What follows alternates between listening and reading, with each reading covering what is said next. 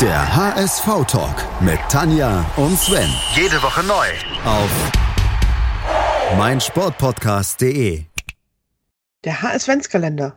Mit Tanja, Sven 24 Erinnerungen und 24 Gästen. hinter 24 Türen. Moin und herzlich willkommen hier beim HS-Ventskalender. Wir sind beim 20. Türchen angelangt und heute hören wir eine HSV-Geschichte von Kai, dem Abknicker. Moin Kai. Moin.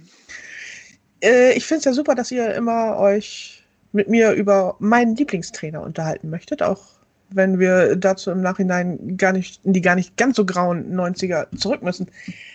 Kai, warum die 90er und von welchem Trainer ist die Rede? Ähm, ja, ähm, wir sprechen äh, von, also ich werde euch gleich eine Geschichte erzählen, ähm, äh, wo Frank Pagelsdorf äh, eine ziemlich große Rolle spielt. Ach, Ähm, genau, Hach. Und ähm, das war auch so der Moment, wo ich äh, ja, ihn als Menschen sehr geschätzt, also sehr, sehr ähm, geschätzt, äh, gelernt habe zu schätzen, zu schätzen gelernt habe. So heißt es. Ähm, also seitdem mag ich ihn einfach noch mehr, als ich ihn vorher schon mochte. Ähm, und ja, diese Geschichte, ähm, die, die geht so oder die, das ist so, ja, muss Ende der 90er gewesen sein. Nagel mich nicht aufs Jahr fest, auf jeden Fall. Äh, war das im, im, im Sommer, Spätsommer, glaube ich. Ähm, und mein Großvater ähm, wurde am Herzen operiert, äh, hat drei Bypässe bekommen.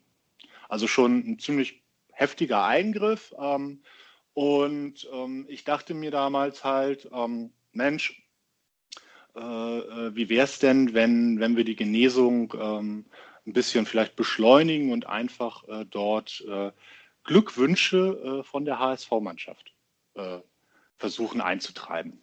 Und die Idee hatte ich mir dann in den Kopf gesetzt und dann bin ich äh, eines schönen Tages einfach ähm, in die U-Bahn gestiegen und nach Ochsenzoll hochgefahren zum Trainingsgelände. Das war damals noch da. Und äh, diejenigen, die sich noch erinnern ähm, oder aktuell da waren, ich war lange nicht mehr da, aber wahrscheinlich sieht es immer noch so aus, äh, das, das hatte schon so den Charme von so einem ja, Landschulheim irgendwie. Äh, also äh, Bungalow, Flachbauten, ähm, kein Pomp. Äh, der Parkplatz der Spieler war direkt gegenüber der Kabine. Ähm, da standen dann auch zu der Zeit noch nicht wirklich äh, die dicksten Karren. Also da standen schon auch teurere Autos, aber da waren halt auch so Spieler wie Andreas Fischer, der kam immer mit seinem, äh, äh, ich glaube, ein VW, was war denn das? Passat. Kombi, weil der einfach vier Kinder hatte. Der kam da dann mit diesem relativ alten Auto da jedes Mal an und ähm, ja, Spieler sind damals wirklich alle noch selber gefahren äh, und das war schon so eine ganz, ganz besondere Stimmung da auf jeden Fall und ähm, da äh, bin ich dann halt hin zum Training gefahren, hatte eine äh, Glückwunschkarte gekauft und äh, wartete dann, äh, schaute mir das Training an und wartete dann einfach. Und dann kam die Mannschaft irgendwann an äh, nach dem Training und ich dann meinen ganzen Mut äh, zusammengenommen und äh, auf Frank Pagelsdorf zu und äh, ihm dann kurz so mit stockender Stimme, ich meine, Frank Pagelsdorf, HSV-Trainer und so, kurz und emotionales Thema, kurz berichtet, dass mein Opa jetzt doch operiert worden sei und ähm, äh, ob er denn diese Karte mit in die Kabine nehmen könne, dass die Mannschaft unterschreibt. Und er in seiner unnachahmlichen Art grummelte dann nur ein sowas in der Richtung, ja, na klar, ähm, und nahm die Karte mit und ich wartete dann. Und ich glaube, eine Viertelstunde später oder so ähm, kam dann einer vom Staff raus. Kann sogar sein, dass das, äh, äh, weiß gar nicht mehr, wer das war. Ich weiß es wirklich nicht mehr. Und ähm, guckte, suchte und äh, fand mich dann und drückte mir dann diese Karte von allen Spielern äh, mit Genesungswünschen unterschrieben in die Hand. Ähm, und äh, Oh. Genau. Äh, also äh, ich habe da auch an dem Tag kein anderes Autogramm gesammelt. Also das war mir alles egal. Ich wollte nur diese Karte unterschrieben haben und habe die dann ähm, tags drauf äh, meinem, meinem Großvater vorbeigebracht und der hat sich halt riesig gefreut. Und ähm, obwohl er gar kein großer HSV-Fan war, also äh, hat er diese Karte dann auch wirklich äh, bis, äh, bis ans Ende seines Lebens durchaus auch aufgehoben.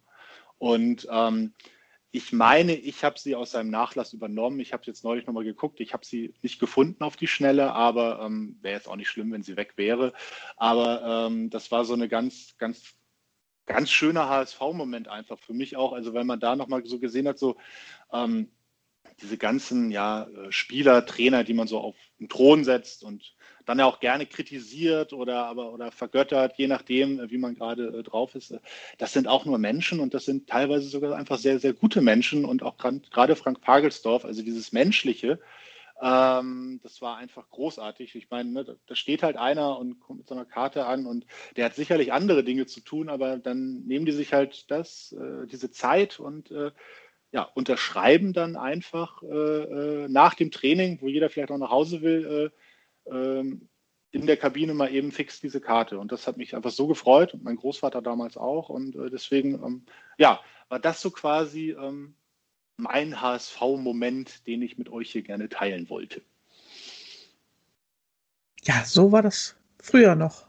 Ich glaube, heutzutage käme man da nicht unbedingt weiter, wenn man so eine Karte irgendjemandem in die Hand drückt. Ich weiß es nicht. Ich habe ja immer noch die Hoffnung, dass, dass dem so wäre, ne? Äh, dass man dort äh, noch so weiter käme. Also und äh, ähm, aber man kommt gut heute vielleicht auch gar nicht mehr so dicht an die Spieler ran. Ähm, das ist, die Wege sind länger, die, ne, ich glaube, heute ist die Kabine dann ja im Stadion. Also wie gesagt, ich habe vor der Kabinentür gewartet. Mhm. Ich glaube, die gingen damals in Ochsenzoll, ging das doch so zwei Stufen runter quasi und dann in so eine klassische äh, äh, Sportplatz äh, Bungalow Flachbaukabine. Ja. Rot, rot geklinkert äh, mit einem Teerdach.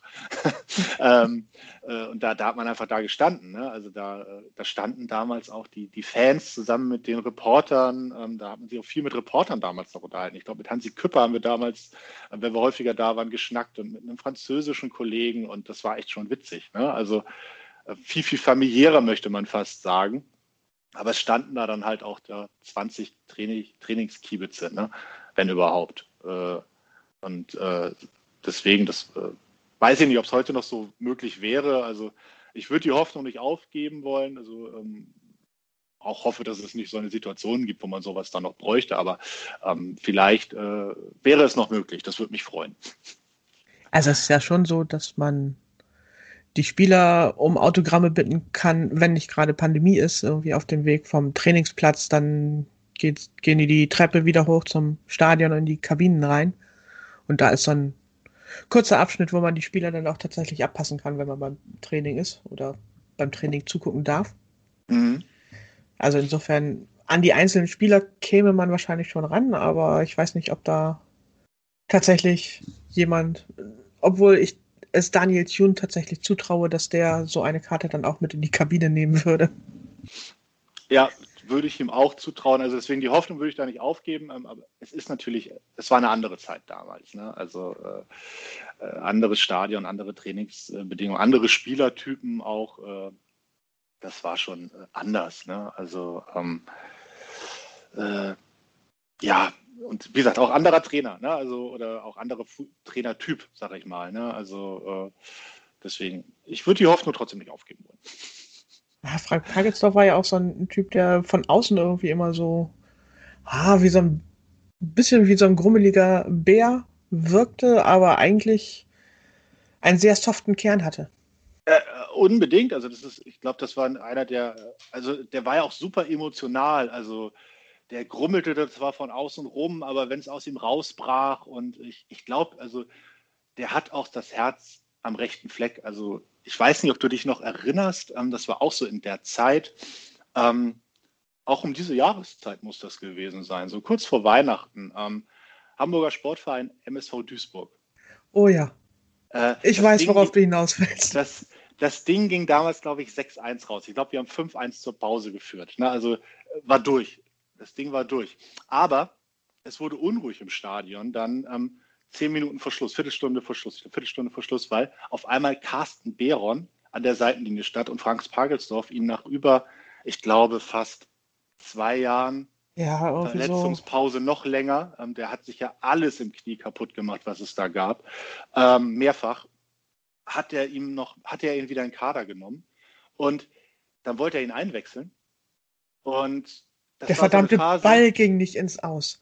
Der Ball ging nicht ins Aus das war hin und her. Das, es gab fünf Minuten keinen Einwurf, kein nichts. Und am Ende hat ein Duisburger Spieler den Ball ins Ausgeschlagen, einfach äh, auch am Ende des Kommentiers, weil er sagte, ey, ganz ehrlich, das Spiel war für uns verloren.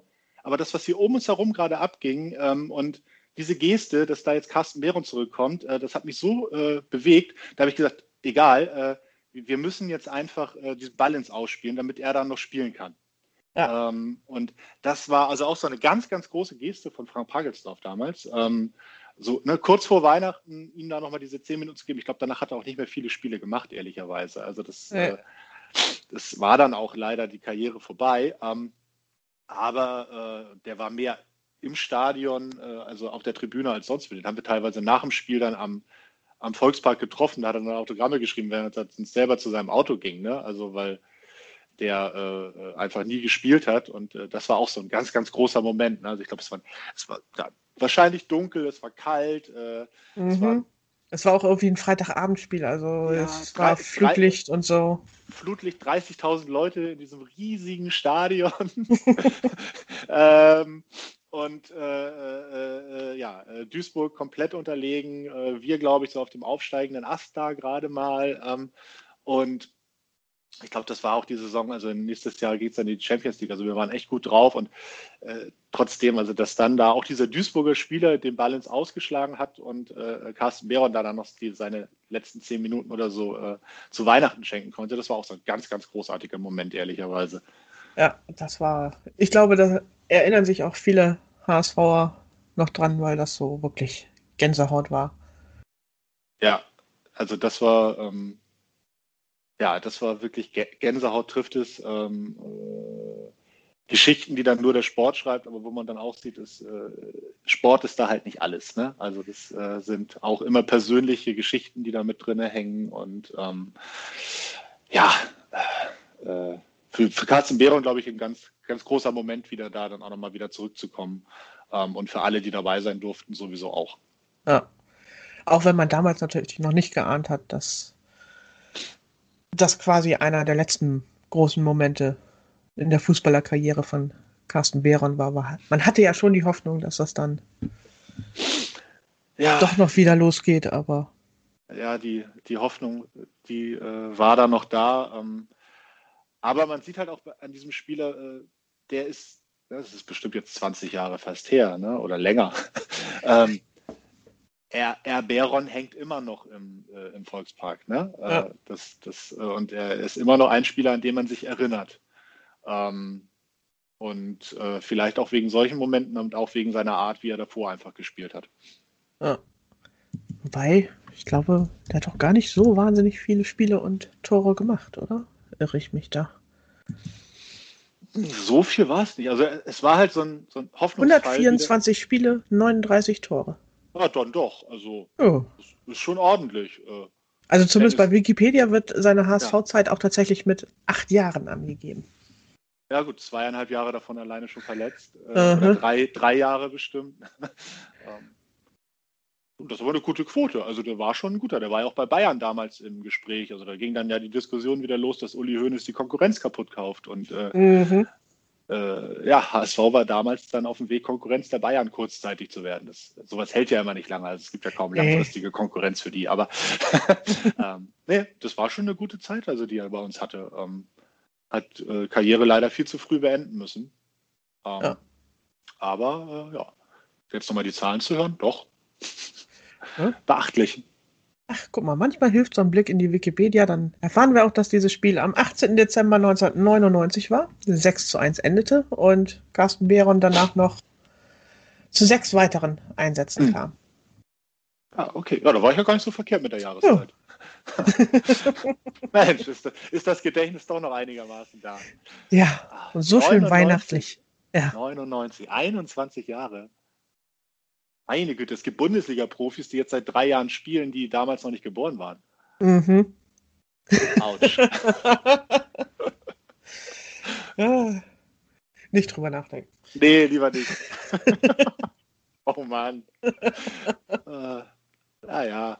Ich meine, du warst zu der Zeit ja noch kaum volljährig. Also, ich war da schon mitten im Studium. ich war da gerade volljährig, ne? Ja, gerade. Gerade, gerade durfte ich dann wählen und alles. Mhm. Stimmt. Ja, aber du warst ja auch noch ein Freshman, wenn man das so sagen darf. Ja, aber trotzdem. Oh. Wenn man dann ja. zurückrechnet. Au. Ja, das äh, sollte man vielleicht einfach manchmal nicht tun. ja. Aber wir halten fest, auch die 90er hatten ihre guten Zeiten und guten Phasen und hat manchmal sogar Spaß gemacht, HSV-Fan zu sein. Sie waren gar nicht so grau. Nee, und es war die Zeit, wo ich zum HSV gekommen bin. Insofern ist diese Zeit, glaube ich, eh immer was Besonderes. Äh, äh, für, wie für jeden. Ne? Also für jeden ist das Jahrzehnt, wo er angefangen hat, HSV zu gucken, äh, was ganz Besonderes, aus welchen Gründen auch immer. Ähm, und bei mir waren es halt die 90er. Ja. Tja, und sie waren definitiv besser als die 10er Jahre, also. Das kann man so sagen. In der Tat. Es ging zwischendurch mal in den internationalen Wettbewerb rein. Ja, genau, also da, da gab es dann ja auch mal so mehrere Runden Europapokal damals noch, äh, mhm. UEFA Cup. Also ähm, klar, gab da noch ab und an mal wieder so ein Ding, wo man gegen Abstieg äh, äh, gespielt hat, aber halt nur dagegen. Aber nicht so dramatisch. Also ja. Relegation gab es da sowieso, ich glaube, in der Zeit gar nicht und von daher. Nee, die war abgeschafft. Also das war dann, man hat es halt schon in der Saison geschafft dann. Jeweils. Genau. Ja, erinnerst du noch diese T-Shirts, äh, wir wollen oben bleiben? die es damals gab, äh, so als Frank Ordenewitz noch gespielt hat bei uns. Oh. Ja, machet Otze, genau. ja, ja. Aber die Zeit, es war eine schöne Zeit. Äh. Wir waren jung ja. und äh, äh, äh, man kriegte ja, noch Karten fürs Stadion. Schön. Es war nicht so teuer, wie 5 Mark. 5 Mark, 10 Mark das Topspiel und wir sind immer äh, eine Woche vorher zur Theaterkasse in Bergedorf gelaufen, um da dann die Tickets einfach zu holen. Bei mir in Henstedt-Ulzbrich war es einfach der örtliche Sportartikelhändler, der auch HSV-Tickets verkauft hat. Auch schön. Genau. Ja. Dann ging man dahin, hat einen Fünfer hingelegt und gesagt, ich hätte gerne eine Karte fürs Derby. Und dann hast du eine Karte fürs Derby gekriegt. Genau, ohne Probleme. Ja. Damals. Fünf Mark. Fünf Mark. Also, äh, ja. äh, ich glaube, Bayern hat zehn gekostet. Äh, und dann gab es immer noch einen Euro oder einen Mark, eine Mark Vorverkaufsgebühr oder 50 Pfennig äh, Vorverkaufsgebühr. Aber das war es dann auch. Ne? Ja. Also, äh, und voll war es im Stadion eigentlich nie. Also ich glaube, ja, gegen Bayern war es mal voll und dann so Ende der 90er gegen Dortmund. Ja, aber sonst. Aber sonst äh, hast du immer Tickets gekriegt. Eben. Auch an der Tageskasse. Damals gab es noch eine Tageskasse, sagen wir es so. Stimmt, die Häuschen haben sie ja auch jetzt noch gebaut, aber brauchen tun sie sie eigentlich nie. Äh, höchstens für Abholung von Vorbestellungen oder so. Ja, genau. Nee, also das war damals schon äh, noch eine andere Zeit. Äh, nicht besser, nicht, nicht schlechter, aber äh, sie war trotzdem schön. Ja. Ach, Gottchen, ey. Wir werden altern, ja. Ja. Aber das ist auch schön, weil wenn wir nicht älter würden, wären wir tot. Eben. Irgendwas Positives müssen wir auch da mitnehmen. Eben, das äh, immer positiv denken. Genau. Und genau deswegen haben wir auch so viele wunderbare HSV-Geschichten auf Lager und das ist doch auch was.